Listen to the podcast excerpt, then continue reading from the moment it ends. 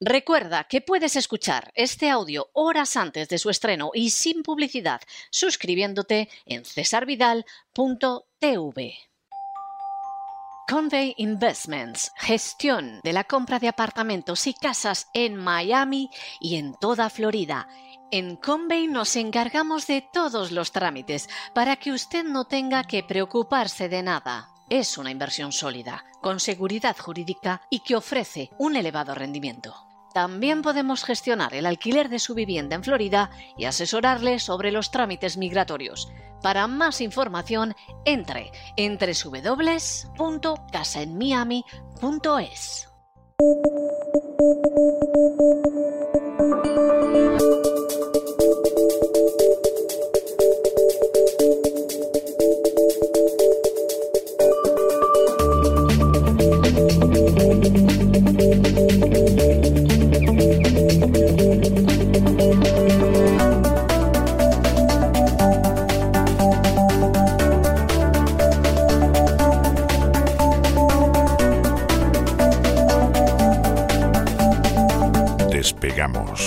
con Lorenzo Ramírez.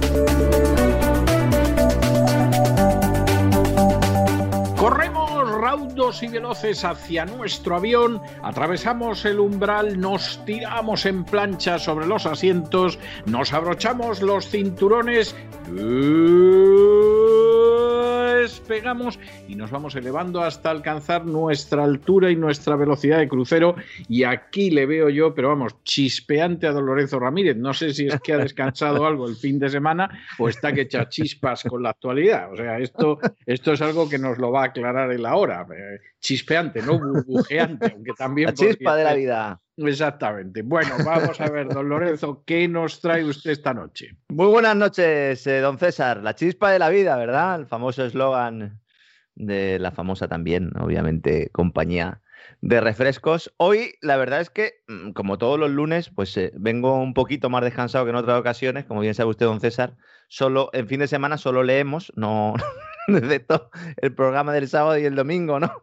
Pero solo leemos, hacemos eh, menos radio, en este caso ninguna, ¿no? Hacemos nuestros programas en cesarvidal.tv, pero la verdad es que ha sido un fin de semana eh, muy interesante, eh, la verdad es que se ha generado cierto debate sobre pues una tabla que ha publicado el diario británico Financial Times, que pues se subía a las redes sociales, yo creo que no sé si fue el viernes o el sábado, publicando pues una lista de los bancos europeos ordenados por solvencia en relación al capital de máxima calidad que tienen estos bancos. Y resulta que los bancos españoles, don César, son los que ocupan los lugares de cola.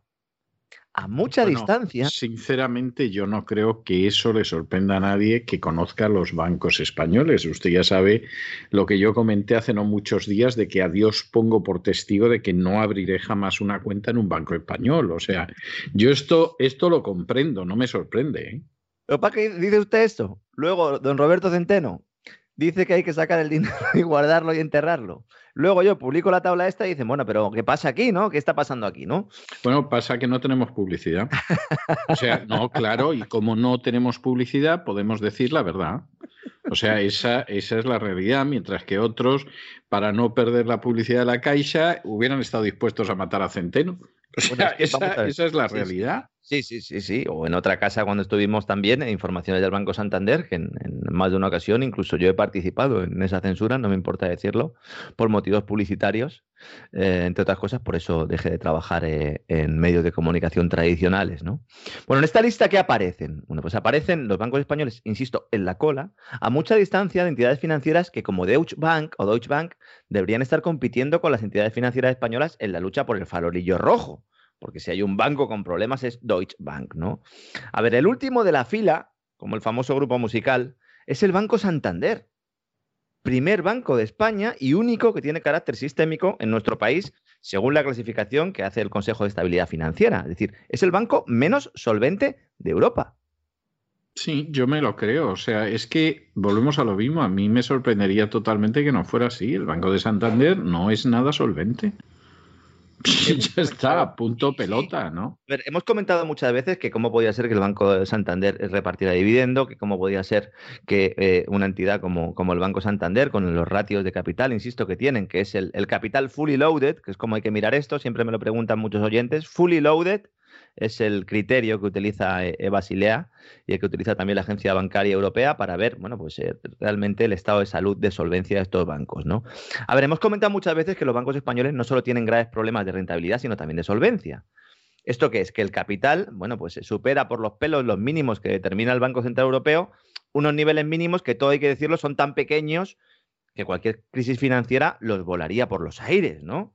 Entonces, atendiendo a la clasificación que publica Financial Times, el banco menos solvente, como digo, sería el Santander, seguido por el banco Sabadell, que parece haber paralizado la fusión con BBVA, al menos de cara a la galería, anunciando un nuevo plan estratégico para el primer trimestre de 2021 que a los medios de comunicación en los que mete publicidad el Banco Sabadell, que son todos, pues les ha parecido estupendo. Y, y, yo la verdad es que no doy crédito a cómo algunos pueden escribir lo que escriben. Vamos a ver, Banco Sabadell no puede sobrevivir en solitario mucho menos presentar un plan estratégico el primer trimestre de 2021. Es que todo el que sabe un poco de finanzas, aquí un farol digno de los peores taures del Far West. Señores, el, Sabadell tiene un problema. Es que vamos a ver, Sabadell el viernes perdió un 14% de valor en bolsa. Un 14%. Llegaba a caer un 18%. ¿eh? Sabadell en bolsa vale ahora menos de 2.000 millones de euros.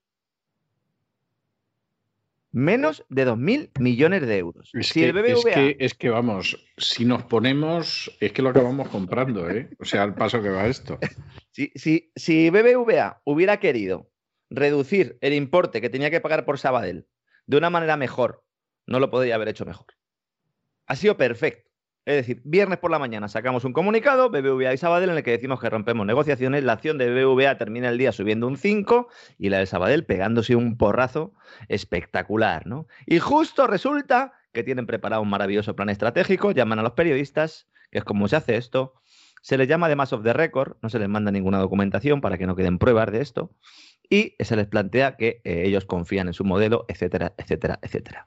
Lo cual es, es, falso, o es falso, ¿no?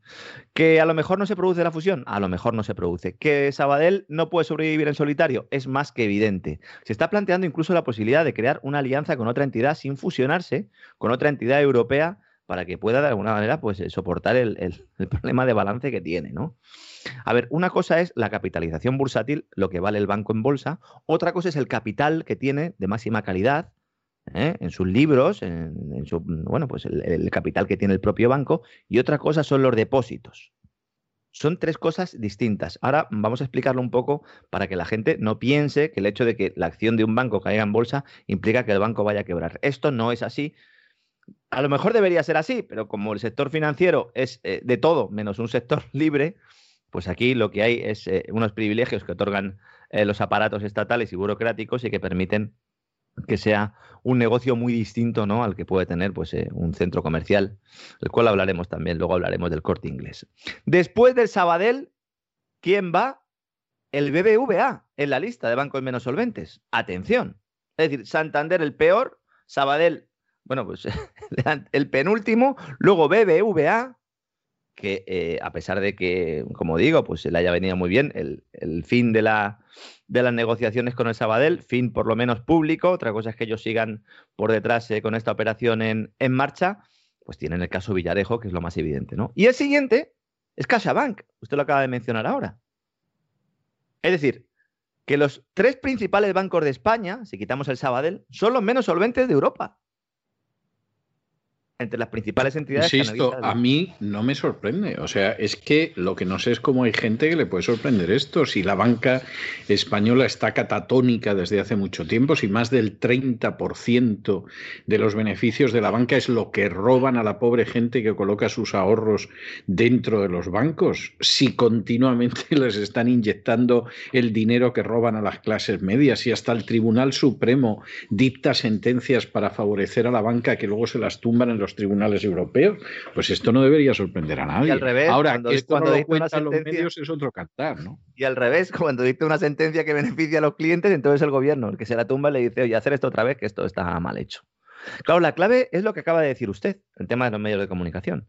Porque todos nuestros oyentes se habrán hartado, sobre todo los que consuman eh, eh, periodismo financiero, porque hoy en día es, consumir como si fuera una sustancia estupefaciente. El que consuma eh, periodismo financiero se habrá dado cuenta de que existe cada tres o cuatro días, hay unos titulares en los que dicen, hay recorrido en el sector bancario, entre naciones de bancos, se están perdiendo ustedes el rally los bancos españoles están infravalorados en bolsa, hay que apostar por ellos, cuando obviamente no es cierto. Y esto sucede porque los bancos, junto con eh, el gobierno y las diferentes administraciones públicas, son las que están financiando ahora mismo, y los empresarios del BOEX, el resto de ellos, a los medios de comunicación.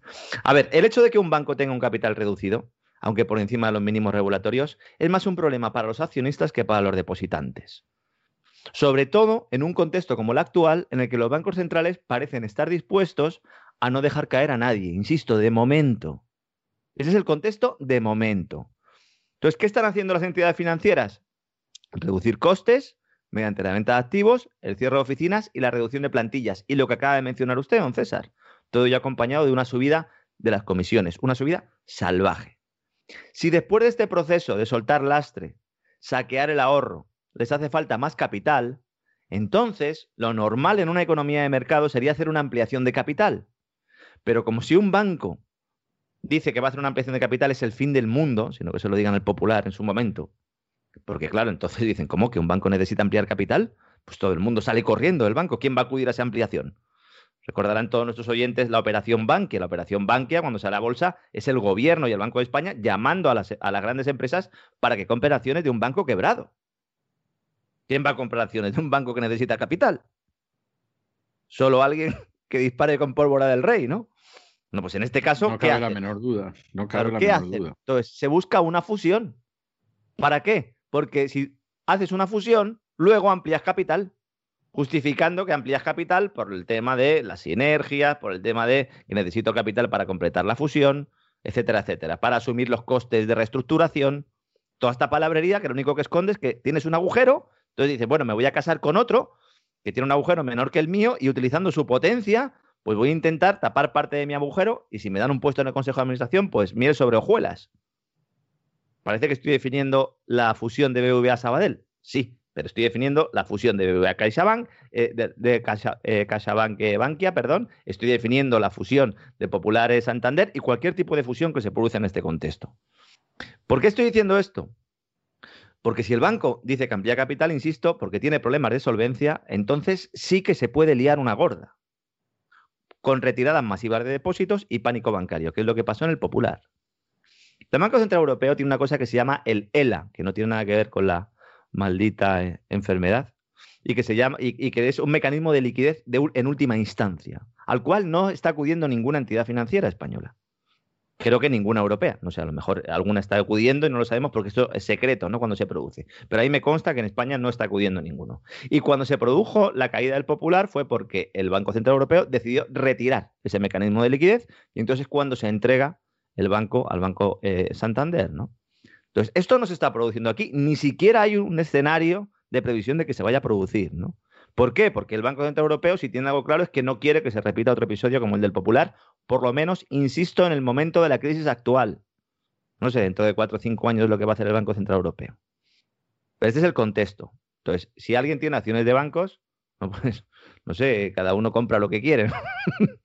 Yo procuro que cuando voy al supermercado, cuando voy a comprar carne o lo que sea, pues, eh, o algún otro tipo de producto, procuro que no esté caducado. Pues esto es igual. Que haya comprado acciones de banco, pues oiga, pues eh, se la va a comer. Se la va a comer. ¿No? Hombre, si coincide que compra acciones de un banco que luego vaya a ser fusionado con otro y compra dos o tres días antes de que se anuncie la fusión, perfecto, pero esto no suele suceder, ¿no? Por lo menos para el común de los mortales. Y luego, otra cosa que quiero dejar clara, don César. Siempre que comento noticias de este tipo, recibo un aluvión de correos pidiéndome asesoramiento para cambiar de banco y llevarse los ahorros a otras entidades o activos. Y yo insisto en lo que digo siempre, ¿no? Yo soy un periodista con formación económica y mi trabajo es el que realizo en estos micrófonos cada día y en las publicaciones en las que colaboro, ¿no? También. Pero para este tipo de trabajos, los interesados deben acudir a profesionales de asesoramiento, sobre todo cuando tengan grandes capitales. Y si tienen pequeños capitales, no se preocupen. Como norma general, no tener todos los huevos en la misma cesta, disponer de depósitos líquidos en entidades con un fondo de garantía de depósitos que cubra lo que estipula la ley, los 100.000 euros famosos por cliente y entidad. Si quieren comprar un terreno o un inmueble porque quieren retirarse del mundanal ruido, pues peinen el mercado e intenten conseguir el precio más bajo en la zona que más le interese, como es natural. Es cierto que ahora están subiendo los precios en, entornos rurales, don César, claro, está todo el mundo dándose cuenta y dice, ahí va, ¿no? Si el tema COVID ya no continúa, el teletrabajo se impone, pues entonces ¿para qué estoy pagando un dineral por vivir en un zulo en una gran capital, ¿no? Como es normal. Sí, sí, como es normal, como es normal. Lo que pasa que irse a vivir a San Martín de Valdeiglesias trabajando en Madrid hay que tener mucho valor. Es decir, vamos a ver, eso es un norteamericano lo puede hacer, porque tienen otro concepto del espacio, las carreteras circulan bien, etcétera, ¿no? Pero claro, en el caso de los españoles es complicado. Forges vivía, me parece que era en Sotillo de Ladrada, pero porque vivía allí, o sea, no debía de bajar a Madrid jamás, ¿no? Pero, pero el resto de la gente, pues es que es, impensable, ¿no? A lo mejor con niños pequeños no, pero si alguien, pues insisto, ya está en un periodo de su vida que dice, bueno, pues yo ya voy a, además voy a teletrabajar y no tengo necesidad de vivir en una gran ciudad.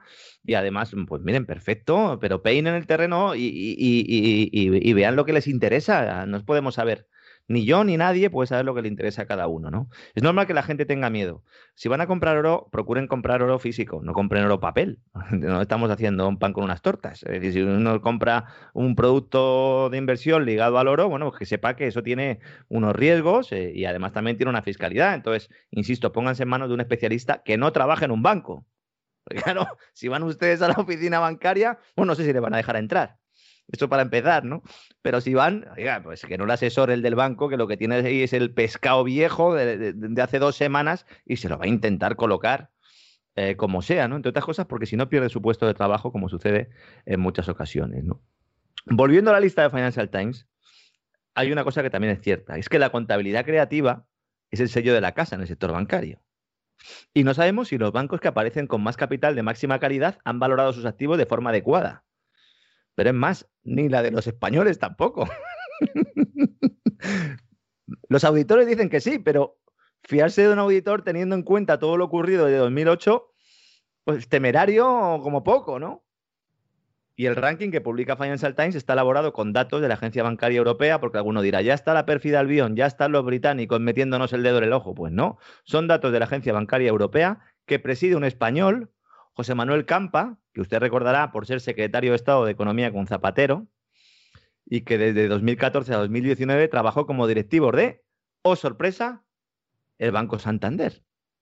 Ese que aparece en el último También es casualidad, ¿eh? También es casualidad. Por lo tanto, el Santander dirá, bueno, el presidente de la Agencia Bancaria Europea es de los nuestros, pues que saque la tabla o que no saque la tabla.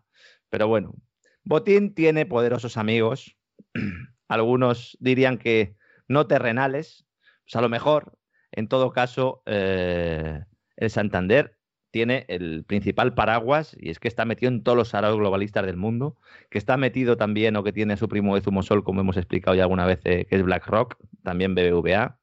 Habría que preguntarse por qué BlackRock tiene, eh, es el máximo accionista de los dos bancos españoles, grandes bancos menos solventes de Europa si no está buscando dinero, ¿qué está buscando? Pues eso es lo que tiene que empezar a preguntarse el personal. Nosotros hemos avanzado aquí algunas claves, pero entre todos tenemos que seguir investigando. Y al final, cuando uno se va a la tabla, pues ve que los bancos de Islandia lideran los niveles de capital europeo, el doble que los españoles tienen de, de capital, seguido de las entidades de Malta, bancos de Bélgica, y bueno, pues eh, países del entorno de España como Alemania, Francia, Italia y Portugal, pues eh, tienen sus bancos más eh, un capital de máxima calidad o un porcentaje superior al nuestro. A mí que los bancos italianos estén sensiblemente mejor que los españoles, casi me da más miedo que la, que la tabla inicial, porque el sistema financiero italiano Está hecho unos zorros. Exactamente, sí. Pues fíjese cómo están los españoles y claro, claro, allí por lo menos de vez en cuando hay alguna noticia de algún banco que, de hecho, después del Popular hubo dos bancos que fueron rescatados. Eh, a pesar de que en teoría ya no hay rescates eh, públicos, eh, otra gran mentira que se ha hecho en Europa, el famoso bail-in, que es el rescate eh, realizado por los propios accionistas en lugar del bailout, que es el rescate tradicional, que es el que hacen los contribuyentes. Al final yo creo que después del, tema popular no se, ha, no se ha vuelto a hacer ninguna operación parecida. Entonces, crisis financiera, pues nosotros llevamos mucho tiempo anunciando que va a llegar cuando se levanten las alfombras y veamos la realidad de los créditos impagados Pero es que ya no lo dice la voz de César Vidal, es que lo dice el Banco de España y el Banco Central Europeo, que son los dos responsables de que no se haya producido. Entonces, si, los dos que más saben al respecto están diciendo que va a ocurrir, pues oigan, ustedes verán, ¿no? Y para todos aquellos que tengan intereses en el Sabadell, bueno, las acciones del Sabadell eh, ahora mismo creo que están en torno a 30 céntimos. Está intentando vender su filial británica eh, TSB en el momento en el que todo el mundo intenta vender, con lo cual es un momento muy complicado. Está con el agua al cuello. Lo de TSB también para Oliu, menuda, menudo, menudo fiasco, porque se habla mucho del fiasco de Garanti, de la operación turca o la pasión turca, como le llamo yo, de BBVA, pero anda que la inversión de Sabadell en TSB, que le ha metido ya 3.000 millones de euros, iba a vender a pérdidas. Fíjese, le ha metido 3.000 millones de euros y el Sabadell en bolsa vale menos de 2.000. Es, es, tremendo, sí, sí, sí. O sea, es, es, es verdaderamente es tremendo. ¿eh? Es tremendo. Uno se coge la cotización del Sabadell y cotiza un precio medio sobre su valor en libros del 0,15. Esto supone que más o menos el mercado no le reconoce ni siquiera un 85% de lo que valen sus fondos propios. El, el, mercado dice, el 85% de sus fondos propios valen cero. Entonces, que un banco así plantee que va a continuar en solitario y que todos los periodistas económicos le bailen el agua, oiga, Porque los periodistas económicos están a lo que están. O sea, ¿para qué nos vamos a engañar, no? Tienen un poco y la publicidad es la publicidad. Sí, sí, síndrome de Estocolmo, porque luego te llaman de los departamentos de comunicación y dicen, bueno, te lo doy a ti en exclusiva, tú lo cuentas, luego te encuentras que lo han contado todos igual. Bueno, y luego Cuchabank, cuidado, porque Cuchabank puede ser la bisagra, lo llevo diciendo desde hace mucho tiempo, el Banco Vasco, la ilusión del PNV es utilizar Cuchabank como caballo de Troya para controlar BBVA, y no me extrañaría que Sabadell se fusionara primero con Cuchabank y que luego la entidad fusionara eh, se integrará en BBVA. Yo sigo pensando que es una opción bastante factible, eh, es lo que quiere el Partido Nacionalista Vasco, Sánchez le gusta la idea, Calviño por lo tanto también, y eso está sobre la mesa. Más cosas. La semana pasada hablábamos del corte inglés y de cómo estaba utilizando el dinero de los contribuyentes para refinanciar su deuda nos han felicitado. Eh, bueno, mm, no tiene demasiado mérito. Esto es otro gran ejemplo de por qué podemos nosotros contar esto. Lo podemos contar básicamente porque no nos mete publicidad el corte inglés, que lleva comprando medios de comunicación pues desde, desde su nacimiento, ¿no? desde que empezaron a copiar el modelo de los grandes almacenes aquellos cubanos. ¿no? Entonces, ¿qué ha hecho el corte inglés? Bueno, contamos cómo utilizaba el dinero de los contribuyentes para refinanciar su deuda a través de los famosos avales del ICO, pero don César, hoy hemos conocido que no le basta con esto quiere 4.000 millones de euros de los fondos de rescate europeos. 4.000 millones de euros. ¿Y sabe usted lo que han decidido hacer? Han decidido contratar a Deloitte y a PricewaterhouseCoopers para que le diseñen unos estupendos proyectos de esto de inversión ¿eh? que le gustan tanto a los globalistas, esto de la digitalización, de las energías renovables, para ver si le tocan unos millones en la Lotería Europea Covidiana. Parece ser que van a poner toda la cara en el asador en su agencia de viajes, que como sabe usted es el departamento de la empresa que siempre ha tenido mucha facturación y casi utilizada por la empresa para comprar voluntades en los medios de comunicación desde hace décadas, ¿no? Como planteaba. Problema, que es que viajes el corte inglés, sus ingresos han desplomado un 90%. Y viendo nada sorprendente porque la gente, la gente no viaja, o sea, no, no tiene nada de particular. Claro, la gente no viaja y además, eh, eh, si por algo se ha destacado el sector de las agencias de viaje, es por haberse quedado obsoleto, ¿no? pues no sé, cuando inventaron las bombillas, las velas empezaron a dejar de hacer falta por las agencias de viajes que en teoría, cuando nace Internet, ellos eh, lo que ofrecían era un servicio personalizado, asistencia, cuando te encontraras con un problema y luego han dejado tirados a los turistas, siempre que ha habido cualquier problema, pues dice, bueno, pues me lo gestiono por internet y si no me va a ayudar nadie, además me va a costar más barato. Y, hoy en día, bueno, pues prácticamente es un sector que, yo insisto, está condenado a desaparecer, por mucho que el gobierno español lo considere estratégico y haya decidido rescatar a Barcelona Globalia precisamente para salvar sus agencias de viaje, pues claro, habrá dicho el corte inglés. Pues yo también, yo también, ¿no? El corte inglés o la gerontocracia que dirige el corte inglés, ¿no? Entonces han dicho, esta es la nuestra, ¿no?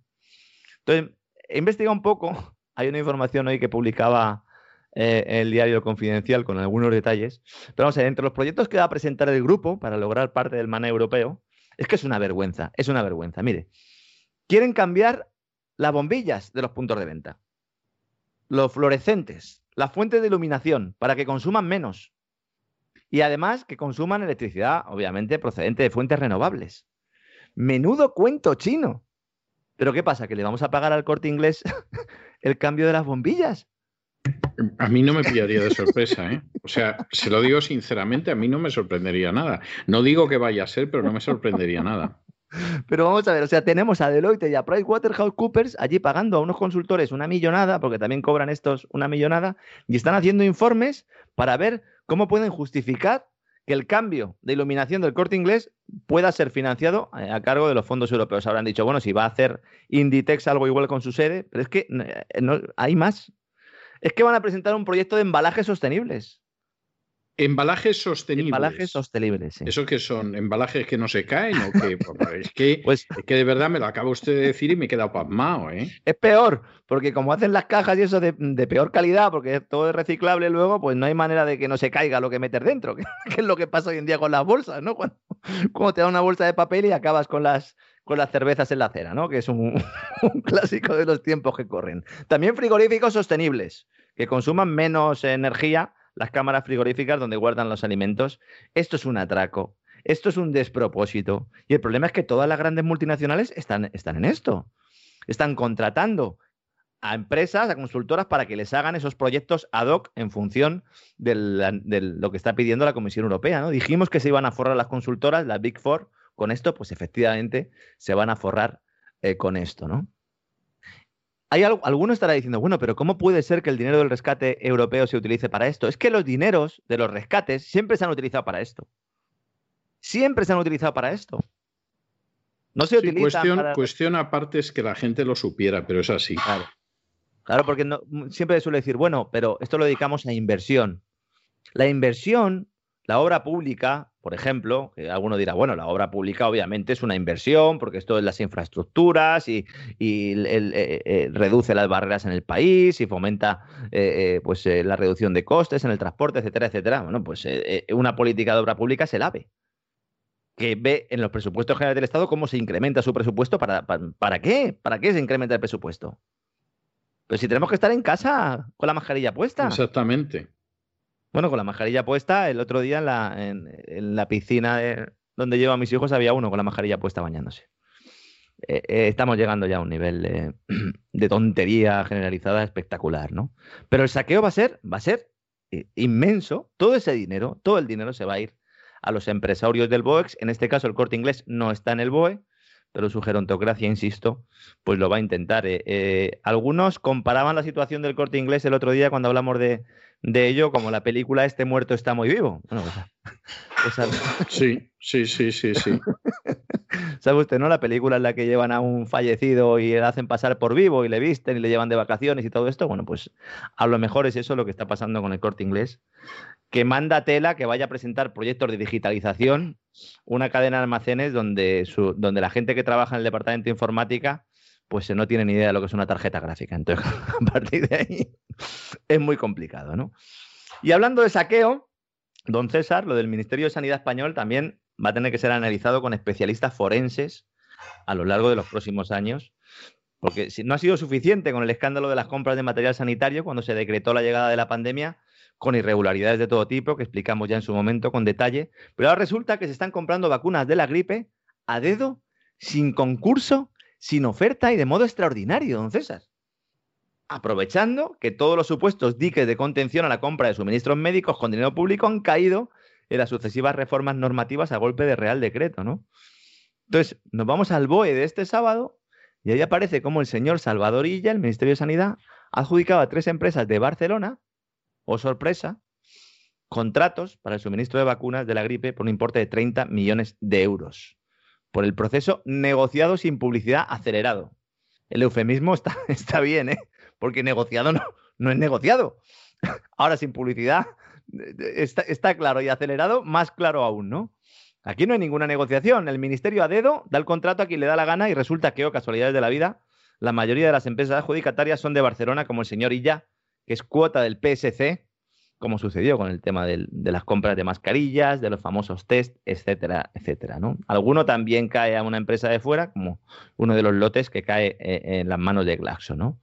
Entonces, se han adjudicado 5 millones de dosis a cada una de las, empresas son seis empresas en total, por 30 millones de euros, a 6 euros la vacuna.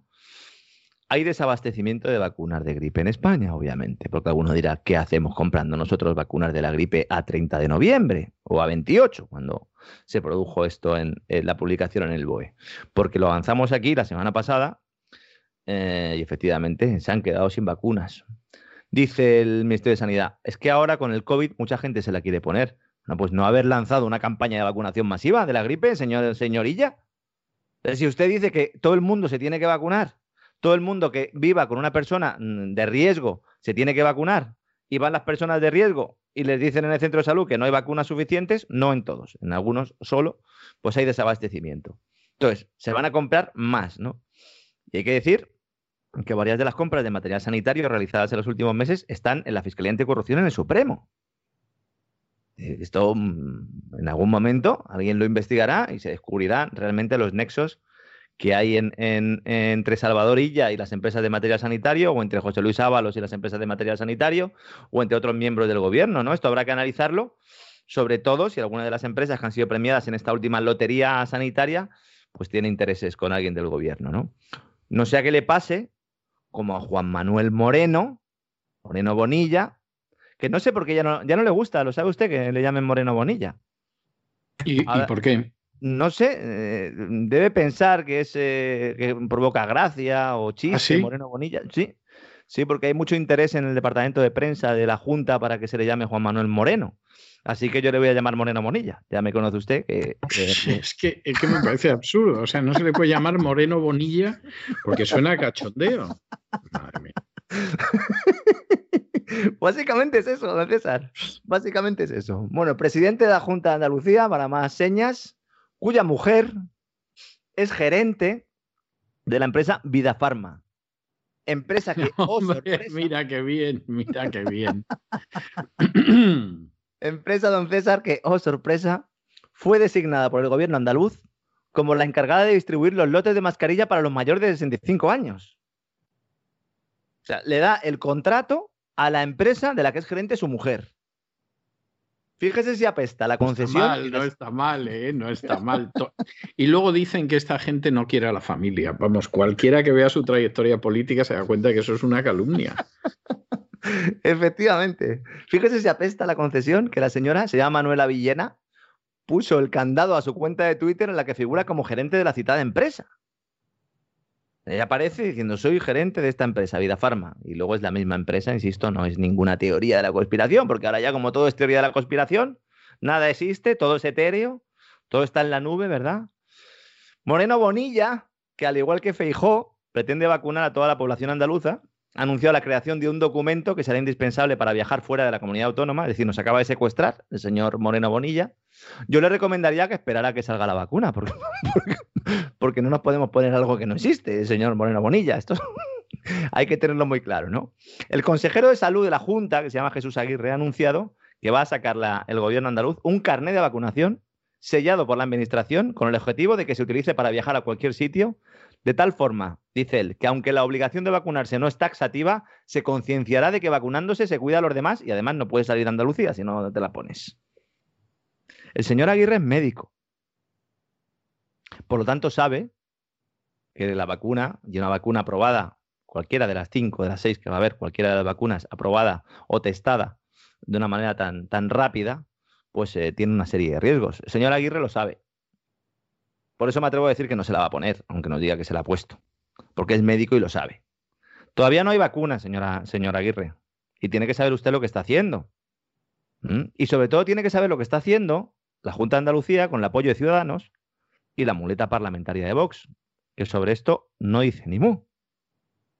Me consta que hay afiliados de Vox que están reclamando al partido que, pues que actúen, porque, insisto, eh, no estamos hablando de que el gobierno vaya a decretar la obligatoriedad de la vacuna, estamos hablando de que hay varones, de que hay, eh, eh, bueno, pues en algunos de, reyes de taifas, como Feijóo y como Moreno Bonilla, del PP. Además, fíjese cómo son las cosas, que están muy interesados en que la vacuna sea obligatoria. Y dentro de esta línea de la vacuna obligatoria, pues la presidenta del Comité Económico y Social Europeo, que es el organismo eh, que integra a, asociaciones empresariales y sindicatos, sería un poco como la COE de Europa, ¿no? Para que nos hagamos una idea. Es un órgano consultivo, ¿no? De, de Bruselas, pues ha respaldado que las empresas puedan establecer la vacunación obligatoria para contratar trabajadores. Es decir, los sindicatos eh, europeos respaldan que se eh, pueda exigir a los trabajadores. De momento se habla solo de los nuevos, la vacunación obligatoria. Pero, don César, esto generaría un problemón, porque ¿y los que ya tienen contrato? ¿Eso se pueden negar a vacunarse? Usted que es abogado sabrá que aquí sí que se abre un, una brecha importante, ¿no? Sobre todo para que pueda haber batalla, porque va, va, va a hacer falta que haya batalla. A lo mejor dentro de dos o tres años, si se establece o si el COVID nos visita todos los años y al final se convierte en una enfermedad parecida a la de la gripe, por lo menos en lo que a vacunación y, incidencia eh, se refiere, pues seguramente todo esto esté superado. Pero ojo, que estamos hablando del problema ahora. No se quiere vacunar a todo el mundo de unas vacunas, insisto, que todavía no existen, que están en su última fase y han pedido su, autorización. ¿no? Leía hoy ya que, Moderna ya eh, dice, ha, pedido ya la autorización de su vacuna a Europa y Estados Unidos. Dice que la, eficacia todavía sigue siendo el 94%, que no ha ido bajando desde que presentaron el primer estudio, ¿no? Como pasó con, con la famosa vacuna de Pfizer, ¿no? Que cuanto, cuanto menos dosis te ponían, eh, más efectiva era, ¿no? Así que, bueno, pues yo creo que en algunas comunidades autónomas se planteará esa obligatoriedad y aquí va a haber batalla legal importante, insisto, ¿no? Y luego también quería comentarle una cosa, don César, eh, para acabar con un buen sabor de boca, porque claro, lo de las vacunas siempre nos deja, nos deja con el mal cuerpo, ¿no? Antes de ponérnoslas ya tenemos mal, cuerpo, ¿no? Y es que no sé si sabe usted que ahora, eh, con la que está cayendo, hay ayuntamientos que han decidido pues celebrar conciertos para perros, que me parece una idea. Bueno, pues, Yo creo que es fantástica. es fantástica y además estamos que lo tiramos en términos de, de, todos los impuestos que se pagan en España. Oiga, qué menos que pagarle un concierto a los perros. O sea. Hombre, yo entiendo que alguno dirá, bueno, han estado estresados con el confinamiento y tal. Hombre, hay que recordar, los seres humanos no. Hay que recordar que ellos podían salir, por lo menos, a hacer sus necesidades fuera. Yo la verdad es que hubiera pagado en aquellos días por, por poder salir, aunque fuera, a hacer mis necesidades a la calle. Cuando estábamos encerrados en casa, ¿no? El ayuntamiento de la localidad valenciana de Giria, gobernando por el PSPV, que es el PSOE, y Compromís, han programado un concierto dirigido exclusivamente a perros, encima es exclusivo. César, aquí no son inclusivos, ¿no? Esto es como Césarvidal.tv, lo que pasa es que es solo para los perros. Totalmente exclusivo, efectivamente. para el eh, próximo 8 de diciembre va a costar 7.560 euros la tomadura de pelo es espectacular. Lo van a hacer con ultrasonidos, es decir, no se va a oír nada. No, lo van a oír los perros que, como todo el mundo sabe, captan los ultrasonidos. Y lo mismo se ponen los pobrecitos a aullar como endemoniados con este tormento, porque es así. Claro, no sé, tampoco sabremos si le ha gustado, porque no, si el perro cuando ladra, pues puede estar contento, puede estar enfadado, tampoco lo tendremos muy claro, ¿no? A ver, en el pleno del ayuntamiento, este pleno digital en el que se planteó esto, la oposición del Partido Popular, pues montó en cólera, digo, ¿esto qué es? ¿no? Entonces, el concejal de gestión cultural, socialista Pedro Vicente Alamá, se ha enfadado mucho porque dice que cómo puede ser que mostremos esa falta de respeto por los músicos, sobre todo que critiquemos esto sin conocer la partitura que se va a interpretar y que se muestra orgulloso de haber programado este concierto. Ah, y que aclara también que los dueños de los perros podrán asistir también, es decir, que no dejas al perro y luego te vas, como si estuvieras dejando al niño en el colegio. Esto solo pasa en España. Esto solo pasa en España, no sé, a lo mejor luego hay otro para gatos, otro para loros, ¿no? Puestos a hacer un concierto, no sé, organiza algo para los chavales, ¿no? Que los tienes ahí ¿no? Sin prácticamente ningún tipo de actividad. O... para los ancianos que se te han muerto en masa, o sea, yo qué sé, cualquiera de estas cosas, ¿no? Bueno, lo de los ancianos, lo de los ancianos y las pensiones, don César, eh, usted eh, avanzó ya hace unos meses que los datos de la seguridad social mostraban una caída brutal de las, de las pensiones. Eh, y la verdad es que la seguridad social hemos conocido que prevé cerrar 2020 con 100.000 pensiones contributivas menos que un año normal. Sí, sí, sí, sí, sí, sí. sí. Dicen, no, es que claro, hay saturación en los servicios de seguridad social, como nosotros hemos contado, es verdad, ¿no? es verdad, y eso está haciendo que muchas no se tramiten, pero otras es por gente que ha fallecido, ¿no? Es, es muy duro que se esté produciendo esto. El colapso de la seguridad social es un colapso eh, eh, fundamentalmente porque no hay medios para asumir todo el aluvión de demanda que hay de prestaciones eh, de todo tipo, especialmente bueno, pues por el cuello de botella que se ha generado. Pero yo vuelvo a insistir, me parece una vergüenza que se siga defendiendo que hay colapso en los, en los centros de atención sanitaria porque en relación con las vacunas que comentábamos antes, me he hartado de leer este fin de semana diciendo que debido al colapso, debido al colapso del, sistema sanitario, eh, no hay ningún colapso en el sistema sanitario de atención primaria. Lo que hay es médicos que no atienden a la gente. Eso es lo que hay. Hay guardias de seguridad en las puertas que se montan colas kilométricas con gente dentro que no está haciendo su trabajo. Porque llamar por teléfono a un paciente no es hacer tu trabajo. Muchos médicos dirán, bueno, es lo que me mandan. Bueno, pues perfecto, si yo ahí no entro. Pero no digan que hay un colapso de, la atención primaria, todo lo contrario, nunca ha habido menos atención primaria. Nunca ha habido menos atención primaria. Eso además provoca pues, un incremento de los servicios de urgencia, etcétera, etcétera. Pero es lamentable y yo sigo sin comprenderlo por qué se siguen, eh, eh, eh, no, se, no se ha vuelto a la normalidad, vamos utilizando el lenguaje covidiano, y se puede atender a los pacientes con las debidas medidas de seguridad. Porque si los niños pueden ir al colegio y podemos ir al supermercado a comprar a la carnicería y a la pescadería y los obreros van a trabajar y, la gente se mete en el metro, no sé por qué no me puede ver el médico. Sobre todo porque uno privado sí me puede ver. Sí yo creo que aquí, aquí lo que sucede es que finalmente se está aprovechando. Es decir, gente que no, no se caracteriza ni lejanamente por, por matarse a trabajar, pues bueno, ya es que ha encontrado absolutamente, absolutamente la, la razón para su vagancia. Sí, me consta que hay muchos médicos que dicen, bueno, estamos echando muchas horas, mi trabajo no es llamar por teléfono. Efectivamente, su trabajo no es llamar por teléfono. Pero sigo sin comprender, porque además, eh, si en teoría las competencias sanitarias están transferidas y hay mucha libertad, por no decir prácticamente todas las comunidades autónomas para que, tomar decisiones respecto a su administración eh, sanitaria, ¿por qué no hay ninguna comunidad autónoma donde se esté atendiendo? Insisto, que ya no son los, los dentistas ni los oftalmólogos eh, los que están atendiendo previo pago, es que los médicos de atención primaria de los, privados, de los, de los, hospitales privados, de los centros privados que tienen eh, pues algún tipo de acuerdo con las aseguradoras, están atendiendo con normalidad. Los señores, por favor, ¿eh? Por favor. ¿O es que se quiere vender que hay un problema de colapso del sistema sanitario? Que es de lo que yo estoy convencido de lo que estamos hablando. Porque se une a lo que me planteaba usted, el, el doctor que a las 11 se va a desayunar, y vuelve a las once y media o a las once y cuarenta y cinco, cuando considera oportuno, pues en algunos casos incluso viendo los pacientes cómo se marcha a la cafetería, lo cual me parece un, es algo que en cualquier otro trabajo pues eh, te, pondrían directamente en la calle, se une a eso un criterio político, no solo, insisto, por parte de determinados partidos políticos, sino de todos, y que va en una línea que cada día tienen menos justificación, ¿no? Entonces, pues no me extraña que el personal esté hasta el gorro y al final quien se beneficia de esto son los, las aseguradoras, ¿eh? que están viendo cómo crecen sus clientes, porque todo el mundo está haciendo seguros a pesar de que el gobierno eh, pues incluso le va a aumentar la fiscalidad, ¿no? Al final el gobierno también se va a beneficiar de eso. Es decir, tú fastidias un servicio público, fomentas que la gente se te haga, te haga que contratar un seguro y luego le subes el IVA a los seguros.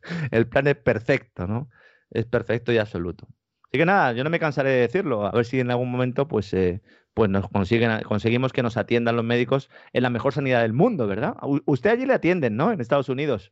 A, mí yo no he tenido ningún problema, yo no he tenido ningún problema para que, que realmente me atiendan. Siempre me han atendido muy bien y, punto final. O sea, no, no, he tenido jamás, jamás, jamás ningún tipo de, de, problema con la atención médica y además tengo que decir que la atención médica es mucho mejor que en España y además es más barata. Es decir, con todo lo que se suele contar y todas estas historias, yo pago una sociedad médica y la pago todos los meses y me sale muchísimo más barato que lo que me costaba en España, que tenía que pagar a la pública por narices y luego además tenía que pagar a la privada para tener un servicio médico mejor y entonces entre una y otra cosa pues, pues era una barbaridad lo que tenía que, que, pagar, ¿no? Pero, pero incluso la, la privada en España era bastante, bastante más, más cara que la que pago aquí. O sea que ya con eso le digo bastante. y me atienden de maravilla. Porque ese, es otro de los problemas que tiene un sistema público como el que tenemos nosotros, que en realidad lo que estás es desincentivando el, que haya una competencia en el mercado y, no consigues el objetivo, que es que también cuando hay un mercado, obviamente, pues que tengas una competencia y que luchen por esa competencia, ¿no? Tradicionalmente. Sí, y, y, además tengo que decirle que no solamente es que el servicio es muy bueno, que es muy bueno, es que a veces hasta, hasta eh, me resulta excesiva la amabilidad con la que me tratan. Es decir, llego y me tratan de una manera y llamándome por mi nombre y ya cuando aparezco me reconocen y todo lo demás, que es que verdaderamente hay momentos en que, en que tengo una sensación de que es excesivo, ¿no? Porque además yo estoy en un centro de junior, que es una eh, perdón, de, de, senior, que es una manera muy elegante de, de llamar a la gente que, que, ya, en fin, ha superado los 60 años, ¿no? Usted muy junior no le veo, ¿eh? Junior no, soy ni yo. No, senior, senior.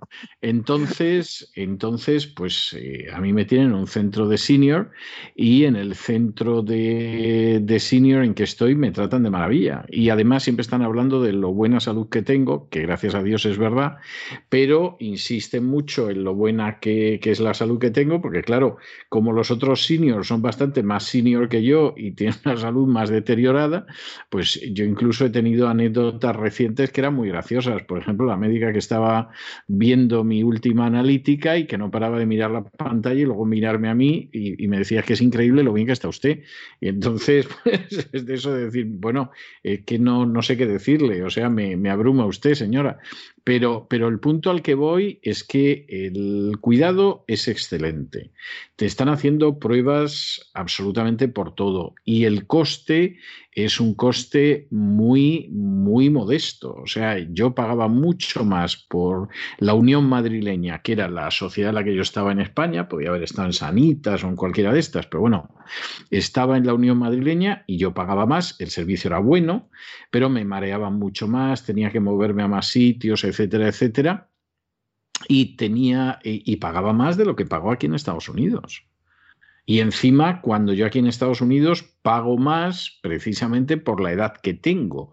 Es decir, si yo tuviera 10 años menos o 20 años menos o 5 años menos, pues todavía pagaría menos porque se supone que tendría una edad donde me van a pasar menos cosas, o sea, el seguro me saldría más barato. Y, de hecho, eh, gente muy cercana a mí, pues paga por aquí, por los seguros, una cantidad que es que en España no te dan ni el bote de aspirinas. O sea, esa, esa es la realidad.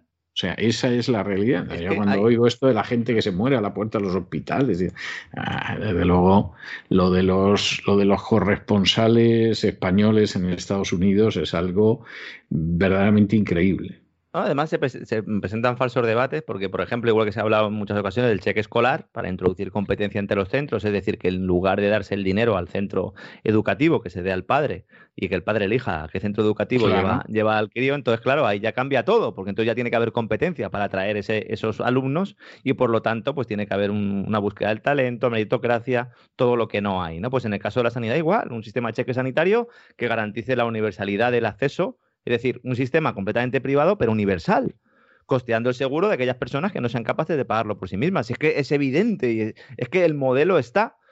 Y en lugar de ir a ese modelo, pues lo que se hace es, se acaba con, el, con la calidad del sistema público, se reduce notablemente, mientras se beneficia a unas empresas que están muy lejos de trabajar en, un entorno de competencia, ¿no? Con lo cual al final siempre pierden los mismos y siempre ganan los mismos, ¿no?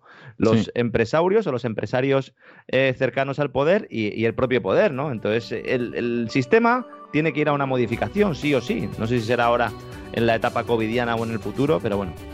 Eh, para eso es fundamental leer, es fundamental conocer las cosas.